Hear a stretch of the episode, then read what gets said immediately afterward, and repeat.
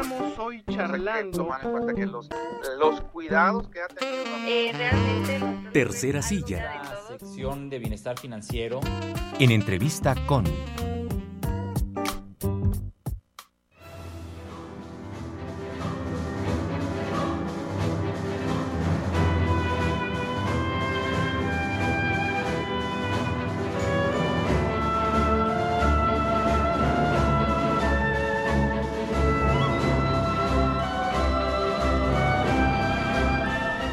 Y desde los controles de Cabina 88.5 Noticias, saludamos con mucho gusto al doctor Jorge de la Vega Carrega, amigo y colaborador de este espacio. Muy, muy buenos días, Jorge, bienvenido.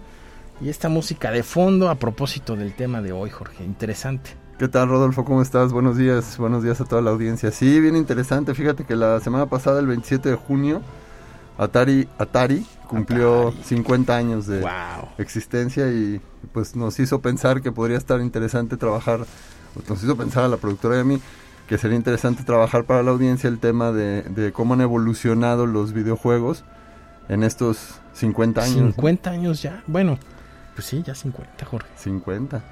Se dice fácil, pero no.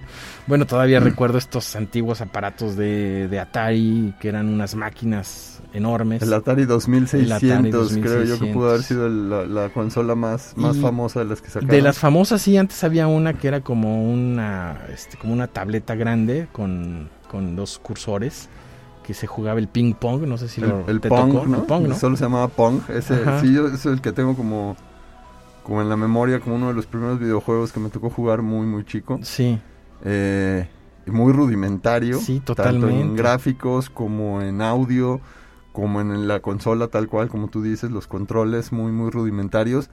Y, y han evolucionado en todos los sentidos y en todos los aspectos, ¿no? Ajá. Otro de los primeros videojuegos que a mí me tocó jugar, que no era de Atari, eh, pero estaba, estaba, cuando lo ves en retrospectiva, en esta idea nostálgica, estaba divertidísimo el, el, el concepto, o sea, cómo se les pudo haber ocurrido manejarlo así. Era, pues, el tamaño, vamos a ponerlo así, como de... Sí, tal vez como de una tableta, pero un iPad mini que no es tan grande, no Ajá. es la tableta tan grande, pero era un armatoste bastante sí, grueso, grueso. muy rudo, muy, muy de uso rudo, con foquitos, Ajá. con foquitos LED, de los que se usaban ya en las calculadoras en ese tiempo. Ah, sí, de la, en la Texas Instrument. Sí. y entonces tú, era un juego de fútbol americano, Ah, claro. donde tú movías el foquito claro. para llegar de un lado al otro de la pantalla y poder anotar, ¿no? Y en random la- el- estaba configurado para prenderte los otros foquitos como si fuera la defensa, ¿no? Cierto, había uno de fútbol americano y uno de fútbol soccer. Sí, eso también fue de los primeros videojuegos que me tocó que me tocó jugar. Y, y eran, yo digo, o sea, se los pusieras ahorita a cualquier niño de, de 8 años, yo creo que te diría, ¿cómo pudiste haberte divertido con, con esto? esto. no? Sí, seguramente. No, pero hora- además eran horas y horas. horas ¿no? y horas de diversión. Eh, pues Atari se convirtió en uno de los referentes, en una de las marcas más importantes en el desarrollo de videojuegos. Sigue existiendo, pareciera de repente, nos sucede mucho que, que si dejamos de, de verlo pare- pensamos que ya no existe. Sí, la verdad es que sale un poco del, del espectro, o queda un poco a lo mejor con bajo perfil para los que no están muy clavados en el rollo de los videojuegos porque se dedicó más a, a producir videojuegos o a diseñar videojuegos que al rollo de las consolas, ¿no? Claro. Y, y entonces empezó a hacer juegos multiplataforma. Ahorita tú puedes conseguir juegos de Atari para jugarse en PlayStation, para jugarse en Xbox, para jugarse en Nintendo Wii, etcétera, etcétera, ¿no? Ujú, Porque están en el negocio de producir videojuegos. Sí. Y de hecho Atari, por ejemplo, está trabajando ya con varios proyectos que tienen que ver con el con el metaverso y los multiversos y esto, Ah. digo el metaverso y los blockchain y este tipo de cosas. Eh, seguramente veremos por ahí que saquen una un este un token que te permita acceder a ciertos a ciertas cuestiones a través del, del blockchain, ¿no? Entonces eh, ese ese sería como el último punto para, para trabajar hoy o para platicar el día de hoy, pero, pero en, este, en este lapso, en este trance de 50 años, pues ver cómo han evolucionado muchísimo a nivel técnico, pero también a nivel de fondo, a nivel de contenidos, ¿no? A nivel de, de storytelling o de la narración de las historias, todo, todo ha evolucionado en torno a los, en el mundo de los videojuegos. Empezábamos a nivel técnico, pues los gráficos, ya Ajá. ahorita es impresionante cuando tú ves imágenes de, de videojuegos cada vez más realistas, ¿no? Sí. Eh, la capacidad de, de manejo de gráficos, de colores, Claro. de Bueno, texturas, Hasta de las expresiones, Jorge, las porque expresiones tú ves las rostros expresiones de los, ajá, de de los los personajes. y son increíbles. O sea, es increíble cómo pueden, eh, pues eso, manifestar, expresar emociones, sensaciones.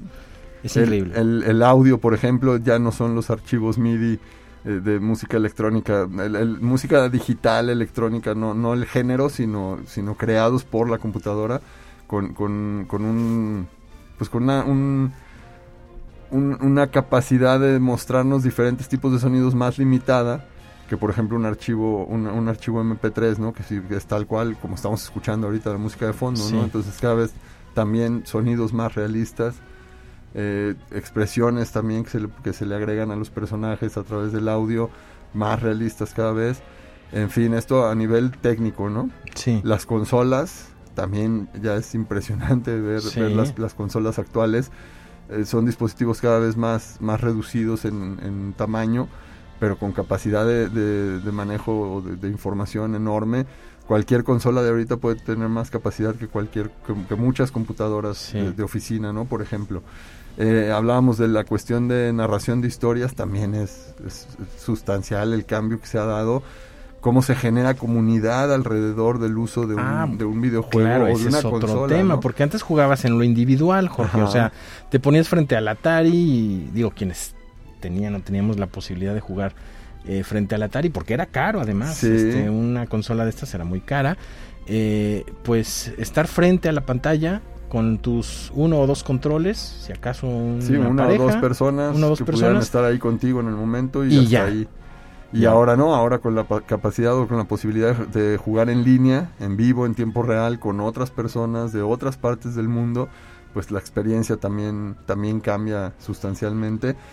Y además de esa parte de, de ese de esa comunidad que se genera en el momento que estás jugando, también gracias al internet y a los foros y demás, la comunidad sigue viva mucho más tiempo, muchos más momentos, mucho más espacio temporal que solo el momento el- o el lapso en el que jugaste el videojuego, ¿no? Claro, O sea, sigues interactuando más allá del momento en el que jugaste el videojuego. más allá del tiempo en el que estás jugando, Ajá. o sea, tienes el don de la ubicuidad ahí, ¿no? Puedes estar en La- dos, estas, tres comuni- estas comunidades sí empiezan a tener esas, esas condiciones, ¿no? Eh, la verdad es que la industria del entretenimiento, en- específicamente hablando de los videojuegos, es punta de lanza, es referente en, el, en el desarrollo tecnológico. Todo- todas las, las- los desarrollos tecnológicos que podamos pensar ahorita en el mundo digital, primero se desarrollan en, el- en los- en la industria del entretenimiento, en los videojuegos en especial, y después nos van llegando ya a Ah, otros ¿sí? sectores. ¿sí? Oye, qué interesante dato estás. Sí, porque pues ahí hay muchísimo dinero involucrado, o sea, sí, es- son cuestiones muy caras de desarrollar, Sí, pero también para ellos es muy rentable y es muy redituable, ¿no? Porque, Claro. o sea, sí, a ellos sí les conviene, por ejemplo, comparado con educación, a la industria de los videojuegos sí, por supuesto que les conviene hacer una inversión multimillonaria para, para implementar eh, cuestiones nuevas en sus, en sus videojuegos, porque saben que lo van a, a recuperar y lo van a recuperar muy rápido, muy ¿no? en, en el, en el ámbito educativo, por ejemplo, no tenemos ni, ni el recurso para invertirlo, ni la capacidad de hacer redituable ese- esa inversión, ¿no? Claro. Entonces, Jorge, por ejemplo, antes de, bueno, cuando se viene todo el tema de la pandemia y del encierro en muchas partes del mundo, principalmente en Europa, pues ya los videojuegos, en estas grandes comunidades de jugadores, pues ya existía la, la comunicación a distancia, en tiempo real, y después es cuando el sector educativo se instala en este, o se va en este mismo ritmo, en esta misma dinámica, pero ya nos llevaba ventaja el tema nos de los lleva- nos videojuegos. lleva mucha ventaja en, en cuanto a, a- en cuanto por ejemplo interacción en tiempo real en, en- a través por lo menos de audio de audioconferencia porque no es bueno hay, hay quien sí no hay quien sí lo hace que está conectado por videoconferencia y al mismo tiempo está jugando el videojuego con estas personas con las que está conviviendo yo en lo personal yo me perdería yo no podría no pero si Sí. ves si ves de repente estos grupos de, de chavos que, que están conectados con se, se están viendo a través de sus cámaras y están viendo el videojuego, ¿no? Pero bueno, eh, por lo menos el, el audio, ¿no? De estar escuchando y decir, a ver, muévete para acá, muévete para allá, esta interacción en Sí. vivo, en tiempo real, a través de audioconferencia, en los videojuegos se ha hecho desde hace ya Varios pues, años unos ya. 10 años por lo menos ya ya bien ya bien ya bien establecido, ¿no? Claro. Tal vez hasta más, yo sí, tal vez hasta más. Yo tengo Sí, un unos caso- 15 años, ¿no? Voy a platicar muy rápido un caso muy Sí, curioso claro. que tuve alguna vez como maestro. Eh, Un alumno que en clase, de estos alumnos que dices, ¿cómo le hago para que sí participe, para que sí me entregue, para que sí venga a clase? Porque nomás no había forma, ¿no? Y no llegaba a tiempo, no entregaba tareas, no trabajaba, ¿no?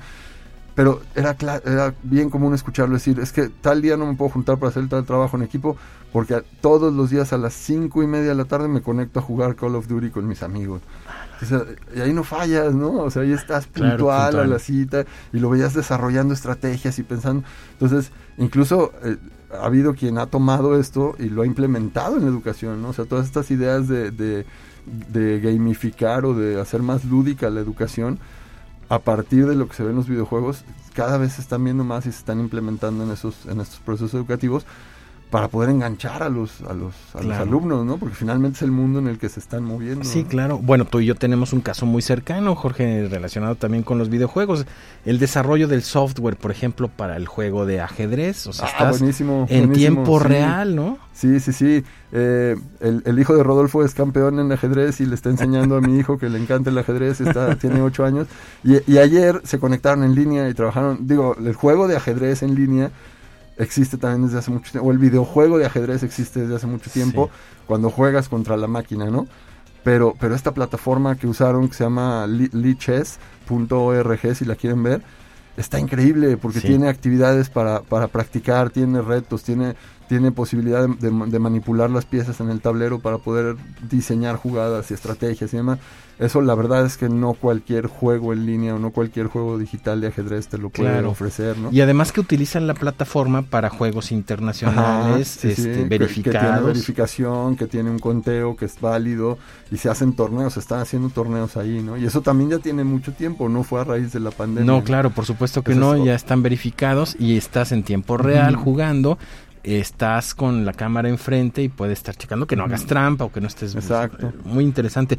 Pero además, Jorge, bueno, no solamente en el desarrollo del software, sino en estas comunidades que realizan estos gran, estas grandes convenciones de gamers, de jugadores, Jorge, pues es, también todo, es todo un mundo, es todo un mundo aparte, ¿no? otro fenómeno comunicativo, ¿no? Sí, dentro y dentro del- de estos fenómenos, de estas convenciones, se hace ahí una mezcla, o un crossover, como se dice en, el- en ese ambiente, donde, donde se mezclan el videojuego y el cómic, y entonces también de repente ves eh, eh, ves chavos con esta, en estas cuestiones del, del cosplay que se visten como los personajes, ya sea del videojuego o del cómic, o, o intercambiando las dos cosas en estas grandes convenciones, tanto, tanto en presencial como en, como en línea, ¿no? Porque igual lo mismo, eh, son eventos que desde mucho antes de la pandemia ya se realizaban en, en línea, ¿no? Sí, claro. Bueno, y además la derrama económica que dejan para en los lugares donde físicamente eh, o en los lugares sede es una derrama económica importantísima. Esa es otra evolución que ha tenido la industria del, del videojuego, que han entendido que, que el negocio no está nada más en vender los jueguitos, sino en todo lo que puedes hacer alrededor de, aprovechando este sentido de, de comunidad, ¿no? Y entonces se da toda esta cuestión de las playeras y las tazas y Sí. los llaveros y las mochilas y ta, ta, ta, ta, toda la mercadotecnia que se puede generar alrededor de un videojuego para, para explotarlo mucho más como negocio, ¿no? Por, eso- por eso comentaba yo hace un momento, por supuesto que van a invertir millones, Millones. de dólares en, en realidad aumentada, en realidad virtual, en desarrollar nuevas cuestiones de hardware, nuevas cuestiones de software. Por supuesto que lo van a hacer porque lo- les va a, re- a resultar redituable, ¿no? Oye, ¿hacia dónde vamos, Jorge? Ya para ¿Hacia dónde vamos? A- vamos hacia experiencias cada vez más inmersivas y, y donde cada vez la experiencia del usuario va a ser más valorada por todo el mundo, tanto por el productor como por el usuario. Ya hay juegos de, hace muchos años aquí en San Luis, en un centro comercial que está enfrente del, del Parque Tangamanga, hubo un, local de, de juegos de realidad virtual. Desgraciadamente no, no duró mucho tiempo. Ya existen los juegos de realidad virtual desde hace mucho, pero no lograron asentarse en, ese, en esa primera etapa. Ahora sí se están asentando los juegos de realidad virtual. Los juegos de realidad aumentada vienen con todo y va a estar gruesísimo, va a estar bien interesante. O sea, eso que vimos en la película de Star Wars, eh, el holograma, ya lo podemos... Eh, a lo Ver. mejor tal cual, así como la proyección del holograma, no, pero ya cuestiones similares sí, pues ya Sí. puedes, por ejemplo, tú con tu teléfono móvil, puedes controlar un coche de control remoto físico Sí, al- en tu casa, en tu, en tu sala. Y que en tu sala no haya nada más que el cochecito moviéndose y en el teléfono tú ves to- todo el diseño de la pista y los escenarios y los personajes y todo esto, ¿no? Ese es el, el Mario Kart de, Ah, de realidad bien. aumentada. Eso ya se puede hacer ahorita, ¿no? Bueno, pues ahí está. ¿Hacia dónde vamos? Hacia la realidad virtual en videojuegos. Experiencias cada vez más inmersivas y, y- y esa, esa situación, ¿no? Que sea que la experiencia del usuario con una interactividad cada vez mucho mayor. Perfecto, pues ya está, ahí está el tema sobre la mesa. Muchas gracias al amigo y, y este colaborador doctor Jorge de la Vega Carrega siempre nos ilustra con su con su experiencia, con su información. Gracias, Jorge. Gracias a ti, Rodolfo, gracias a la audiencia, que estén muy bien.